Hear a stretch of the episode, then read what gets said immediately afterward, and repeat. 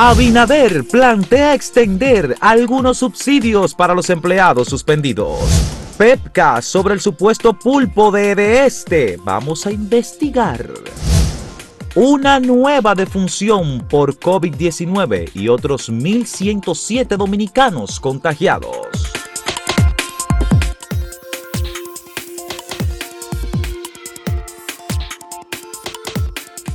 Uno de los acontecimientos que nos sorprende en la mañana de hoy es la caída de todos los servicios de Google, una de las grandes compañías de, tecnología del mundo actual y además que eh, mantiene servicios de redes sociales importantes como el caso de YouTube, por ejemplo, eh, y los servicios de correo electrónico, que generalmente, hay que decirlo, eh, una gran parte de empresas de todo el mundo y personas como tal utilizan eh, los servicios de correo electrónico de, Google. Esto tiene un efecto eh, inmediato sobre todas las actividades. De este modo también nos damos cuenta de cómo las nuevas tecnologías, las eh, redes sociales y los servicios de comunicaciones gobiernan nuestras vidas. Así es. Eh, ha habido una sanción contra Google en Europa recientemente y es muy probable que ellos estén tomando medidas eh, para cumplir con algunos de los procedimientos porque hay eh, sanciones especialmente por manejo monopólico en Europa, que ha tomado medidas especialmente con compañías norteamericanas. Yo creo que esto también es una consecuencia de las tensiones entre Europa y Estados Unidos como consecuencia de algunas medidas adoptadas por el presidente de Estados Unidos, Donald Trump. ¿Tú crees que sea por, Donald Trump? Bueno, no sería de sorprender, claro, que eh, ante una persona tan agresiva y que ha manejado el Estado de forma tan hostil, ¿verdad?, con otros países, pues hay algún tipo de represalia, porque se entiende que todos los actores deben jugar el mismo partido con las mismas condiciones. Sin embargo, eh, a Google, por ejemplo, una empresa multinacional, pues hay cosas que le dejan pasar y se extiende en el tiempo hasta que finalmente se le pone un alto, que es, por ejemplo, la demanda que se interpuso en Europa por eh, manejo monopólico. Así es. Bueno, eh, muchos servicios. Nosotros en Acento tenemos varios servicios de Google, no solamente Google Analytics, por ejemplo. Nosotros tenemos el dashboard con información sobre el COVID cotidiano permanente que está en la página de Acento, en donde decimos todos los casos eh, que hay de COVID a cada, cada día y que se actualiza permanentemente. Eso es un servicio de Google. Nosotros lo tenemos con Google y está en blanco en este momento en el portal. Igual que todas las informaciones eh, de toda la comunicación vía correos, por ejemplo, Google facilita el hecho de que tú puedas utilizar tu propia marca y una gran millones de empresas en todo el mundo utilizan sus propios correos. Pocos, eh, bueno, todo el mundo tiene que pagar los servicios de correo. Antes eran gratuitos y eso fue cambiando. Pero hay una interrupción de todos estos servicios. no nos sorprenda. Eh, Samuel, yo creo que hay que eh, reconocer el esfuerzo que está haciendo la, la Procuraduría Especializada de Persecución de la Corrupción. Wilson Camacho eh, ha informado el fin de semana que a propósito de las denuncias que ha habido de que hay un pulpo mayor que el que representaba Juan Alexis Medina Sánchez en el caso del sector eléctrico, eh, eh, bueno, pues eso mucha gente lo sabía.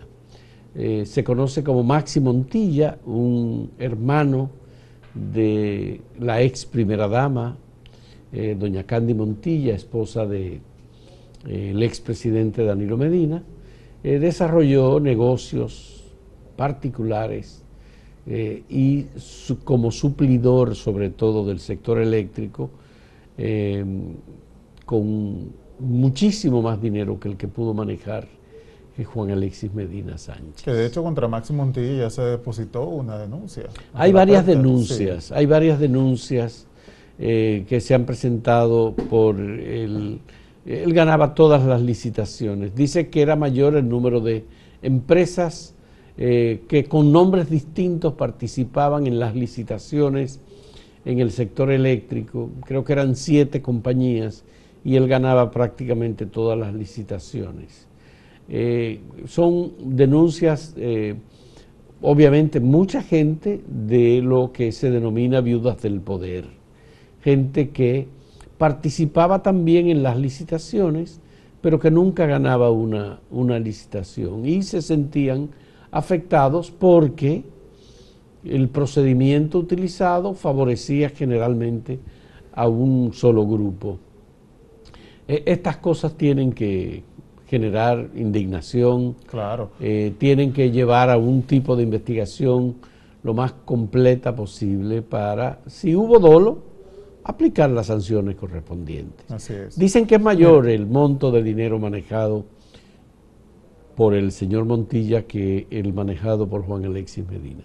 Bueno, en este caso lo que había dicho el, ministro de Energía y Minas, Antonio, eh, Antonio Almonte, Almonte es que no era uno, sino dos. Un pulpo de dos cabezas. En este caso, dos eh, personas allegadas al, al expresidente Danilo Medina, dos cuñados del expresidente Danilo Medina. Uno de ellos eh, es hermano de la ex primera dama y otro es esposo de su hermana Magali Medina Sánchez, quien está detenida por el caso Pulpo, justamente. Y que en este caso, pues ambos contaban con por lo menos seis y siete empresas cada uno su nombre o por lo menos allegadas o, relacionadas a ellos y de esta manera concursaban en todas las licitaciones que hacía EDESTE. Y pues una de esas resultaba ganadora debido a que, pues obviamente... ¿Solo de este o...? En bueno, por lo menos hay un señalamiento claro que, que hace el monte sobre EDESTE. Obviamente las investigaciones se van a extender. Eso no se detenía en EDESTE, también está Norte por ejemplo y las investigaciones ya una vez que se amplíen, pues determinarán la profundidad de las raíces de estas dos personas en el sector eléctrico. Eh, bueno, en el caso del sector eléctrico, los costos eh, han sido siempre muy elevados. Cualquier licitación en una corporación eléctrica, la Corporación Dominicana de Empresas Eléctricas Estatales, cualquier compra de contadores, por ejemplo, es, son, son montos respetables lo que se manejan en, esas, en esas empresas. Aparte de que eh, todo el sector eléctrico es eh, bastante complejo, tiene muchos elementos de tecnología que eh, generalmente se requiere cierto especialismo para manejarlo. Si ellos se especializaron en eso, tenían compañías, habría que ver si eran suplidores antes de que llegara el expresidente Danilo Medina al poder en el 2012 y eh, habría que ver también la procedencia de los equipos y si ellos ofrecían cualquier cantidad de cosas que necesitara, porque si vendían también papel, si vendían cables, si vendían cemento, si vendían todo lo que era utilizable, digamos que para el sector eléctrico, también, bueno, pues evidentemente que tenían un privilegio. Claro. Claro que sí. Eh, hay que aplaudir la decisión que ha tomado la PEPCA en este caso, no solamente con la denuncia que hay en el sector eléctrico, sino con todas las otras que han llegado a sus puertas y que han afirmado se van a investigar. Es lo importante que se investigue, que finalmente eh, la justicia pueda verse con independencia suficiente para profundizar cualquier investigación sin importar a quién vincule. Bueno, si todos estos casos tú lo vas colocando en una gráfica y tú dices, bueno, eh, el caso de INAIPI, el caso de, Juan Alexis Medina, el uso de la parte del sector eléctrico, en todas partes tú te vas a encontrar en, en el sector salud, en obras públicas, te vas a encontrar siempre con que hay una cabeza que tenía conocimiento de todo eso. Bueno el expresidente Danilo Medina. Se entiende que sí. Entonces, en algún momento Danilo va a tener que comparecer. Va a tener que dar declaraciones. va a tener que ofrecer no puede, no su versión. no puede decir que no lo sabía. No fue Lucía Medina que dijo que era la persona más enterada, su, su hermano, de la República Dominicana. Eh, vamos a presentarle a ustedes la pregunta que tenemos en el día de hoy para ustedes, este 14 de diciembre. En las fiestas de Navidad, con la pandemia de COVID-19, ¿usted qué hará? viajar aprovechando las fiestas, quedarse en casa y reunirse con sus familiares o quedarse en casa recluido sin reunirse con nadie para evitar el COVID? A ver, ¿qué respuesta nos ofrece en estas tres posibilidades para esta fiesta de Navidad? Ya estamos a 14 de diciembre. A la vuelta de la esquina. a la vuelta, quedan 10 días para eh, la Nochebuena, como se le llama. Sí. En un momento volvemos.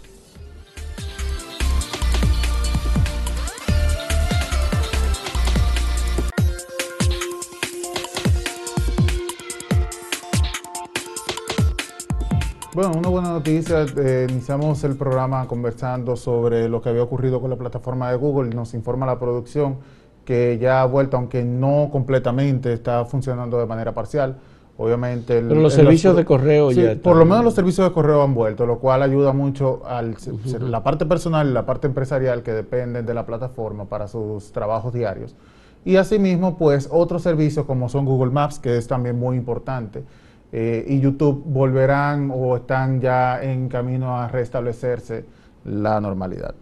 Mira, antes de irnos a la pausa estábamos hablando de los casos de corrupción, pero ahora, eh, motivando la pregunta que tiene que ver con el COVID, vamos a continuar en esa línea. Eh, lo primero es que el presidente Luis Abinader dijo ayer que el gobierno hará lo posible por mantener a, los, las personas que están eh, suspendidas de sus trabajos en lo que es el programa Fase 1, que ha, según él informó, se han utilizado unos 70 mil millones de pesos para el mantenimiento de estas personas que desafortunadamente debido a la pandemia de COVID-19 han perdido sus empleos.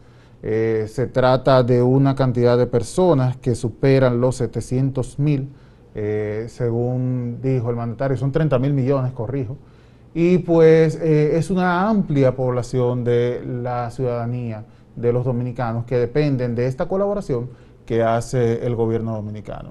Y que qué bueno, ¿verdad? Que se intente mantener lo que eh, perdura esta pandemia, que parece que ya con los avances en las vacunas podríamos estar a las puertas de una eh, eliminación o por lo menos un mayor control sobre la misma. Bueno, la sociedad dominicana ha podido eh, soportar los efectos de la paralización económica y la reducción en el empleo, eh, sobre todo por esta ayuda que dispuso el gobierno en el mes de abril y que era eh, nada más que por el mes de abril hasta el mes de julio, lo estableció el, gobierno pasado.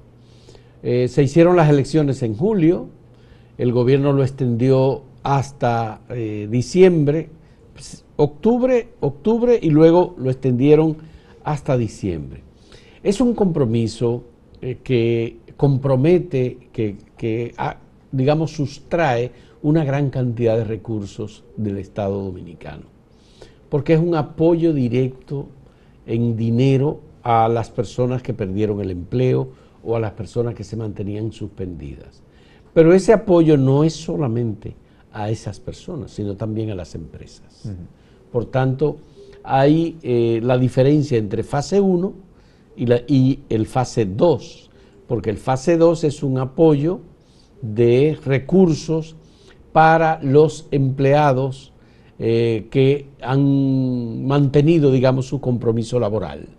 Y que las empresas, por la reducción de las actividades, no tuvieran la, obliga la necesidad, digamos, de suspender a estas personas. Correcto. Y entonces el Estado aporta eh, una cantidad de dinero, creo que son 5 mil pesos. Sí, que sería algo complementario eh, para completar el, salario del empleado que continúa laborando. Ese es un gran apoyo porque suspender eh, estos servicios o estos apoyos del gobierno en el mes de diciembre implicaría comenzar enero en una circunstancia o en una situación eh, que al final no sabemos el efecto que podría tener en aumento de la pobreza o en profundizar algunas condiciones o situaciones de eh, alimentación, de acceso a determinados servicios. En general, eh, aquí el tema de pobreza ha comenzado a tocarse nuevamente, porque el pasado gobierno había dicho que había reducido la pobreza de un 42% a un 23%. Y se declaró que, bueno, estábamos en un país de clase media, se dijo que eh, éramos un país que tenía condiciones muy distintas a la generalidad de los países de la región, pero eso de reducción de la pobreza en realidad se consiguió con políticas clientelares, políticas que eh, no necesariamente incorporaban a las personas a labores productivas. Y yo creo que aquí obviamente habría que pensar que eh, no es real el dato de la reducción de la pobreza. El Ministerio de Economía y Planificación está ahora analizando, investigando y sectorizando eh, eh, la información sobre temas de pobreza, porque el ministro Miguel Seara Hatton es uno de los economistas que mejor conoce la situación de pobreza, porque él hizo todos los estudios de desarrollo humano de Naciones Unidas que se hicieron en el país durante, durante varios años. Fue él quien coordinó todos esos trabajos y conoce, aparte de que aquí mismo en Acento he publicado varios trabajos de Miguel Seara Hatton sobre el tema de la metodología de medición de pobreza y los, la consistencia de los datos del pasado gobierno sobre el tema de pobreza. Él siempre sostuvo que había una reducción de la pobreza en términos estadísticos como cambio de metodología de medición, no en términos reales. Sí. Eh, Siempre se ha comentado que esa reducción de la pobreza a la cual hacía referencia el pasado gobierno eh, se debía única y exclusivamente a los, entre comillas, beneficios que recibía una parte de la población, que eran los bonos, el bono gas, el bono luz, entre otros. Pero cuando uno analiza y lo, va, y lo ve en el sentido práctico de cómo funciona República Dominicana y los ingresos que recibían las personas que, a pesar de obtener esos beneficios, eran mínimos, que apenas alcanzaba para quizás la comida de un día, una comida de un día, pues uno se da cuenta que efectivamente la pobreza no se había reducido, sino que había aumentado. porque la dependencia lo único que hace es eh, incrementar la pobreza. Vamos a repetir la pregunta que tenemos para ustedes en el día de hoy sobre qué vamos a hacer en las fiestas de Navidad. En la fiesta de Navidad, con motivo, con la pandemia, ¿usted qué haría o qué hará? viajar aprovechando las fiestas, quedarme en casa y reunirme con mis familiares, quedarme en casa recluido sin reunirme con nadie para evitar el COVID. ¿Cuál de las tres opciones es la que le corresponde a cada uno de ustedes? En un momento volvemos.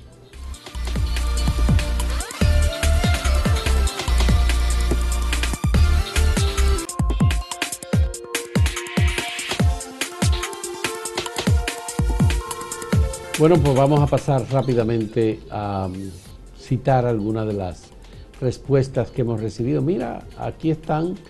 Eh, el 47% en...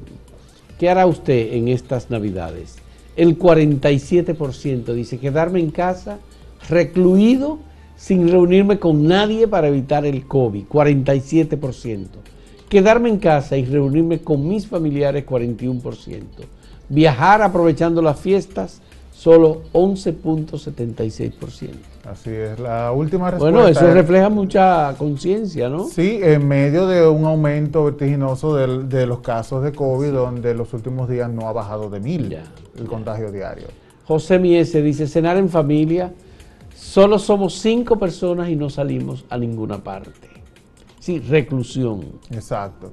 Es lo mejor en este momento.